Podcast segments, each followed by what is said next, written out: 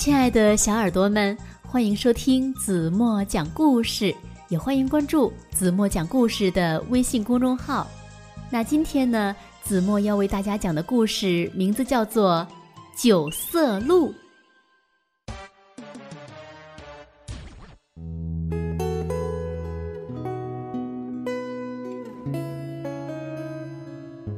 美丽的恒河岸上，有一只鹿，它长着雪白的双脚，酒色的毛皮，非常的漂亮。它跟一只乌鸦非常友好。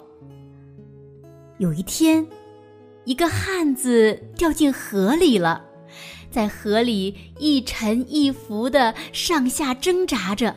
他好不容易捉住一根浮木，抬头仰天，怨愤的高喊：“天上的诸神呐，你们为何见死不救啊？”九色鹿听见他的诉说，便奋不顾身的跳到水里，游到那个汉子身边，说：“你不必害怕，上来跨在我的背上，用力抓住两边的脚。”我会把你送到岸上。幸蒙您拯救，我才得以保全性命，请您允许我做您的奴仆，好让我报答您的大恩大德。九色鹿打断了他的话，说：“你不必这样客气，若想报答我，就别跟人说我住在这儿，否则让人知道我住在这儿。”他们会为了毛皮和脚来杀死我的。汉子呢，连声道谢后离去了。一天，国王的夫人梦见了九色鹿，非常想要它的毛皮和双脚，以至于一病不起。国王担忧的问他：“身体有什么不舒服吗？”夫人说：“昨夜我梦见一只美丽的鹿，毛皮呈九种颜色，双脚雪白。我呀，就想用它的毛皮做坐垫，用它的脚做浮尘饼。请你帮我找到那只鹿吧。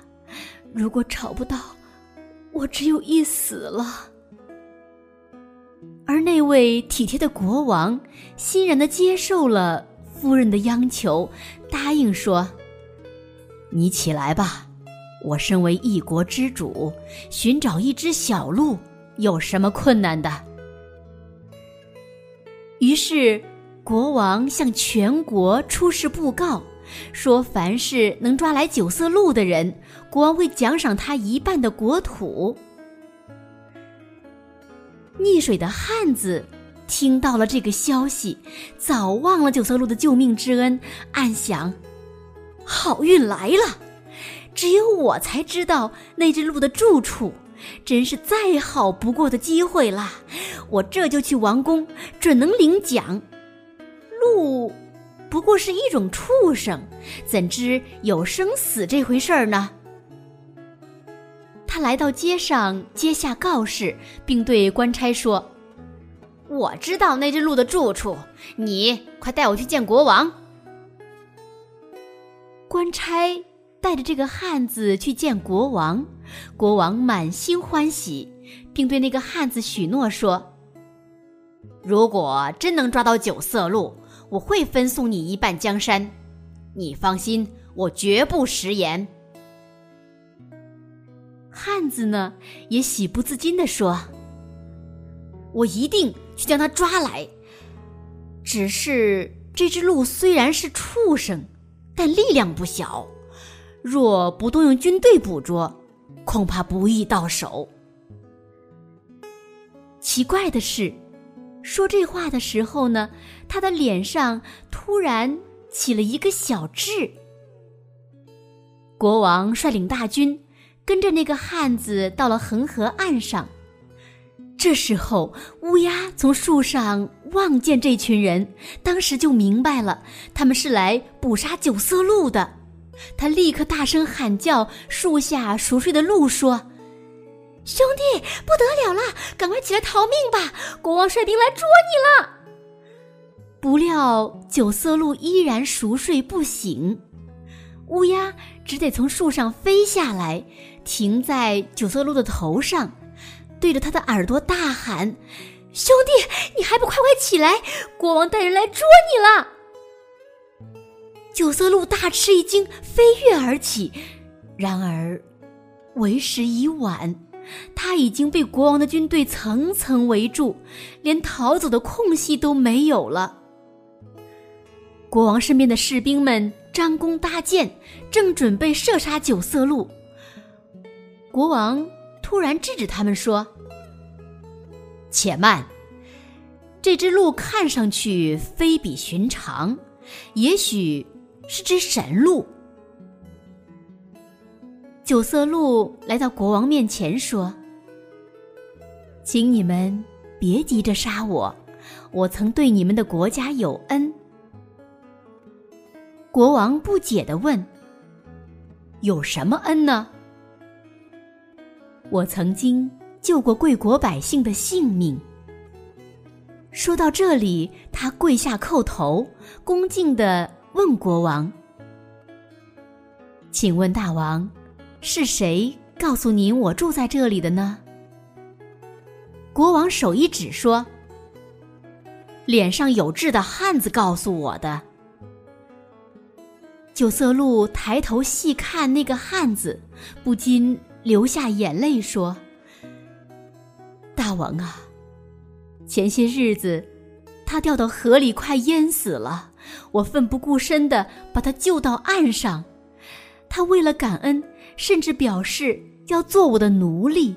我拒绝了他，只说别把我的住处泄露出去，就是报答我的最好方式。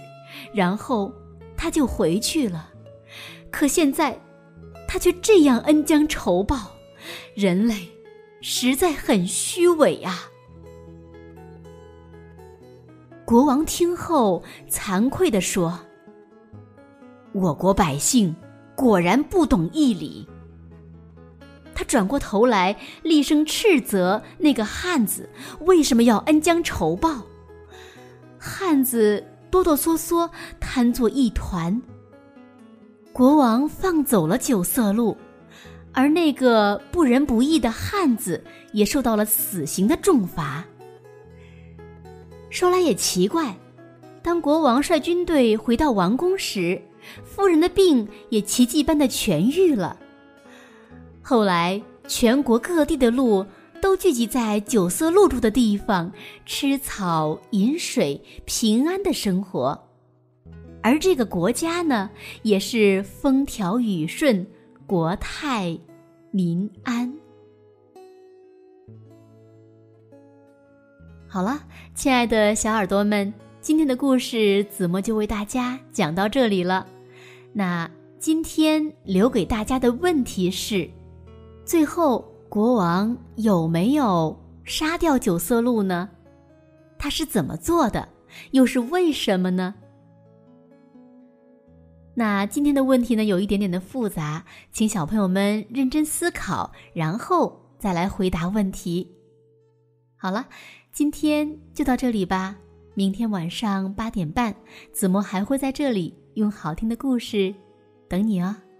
轻轻的闭上眼睛，一起进入甜蜜的梦乡吧。晚安喽。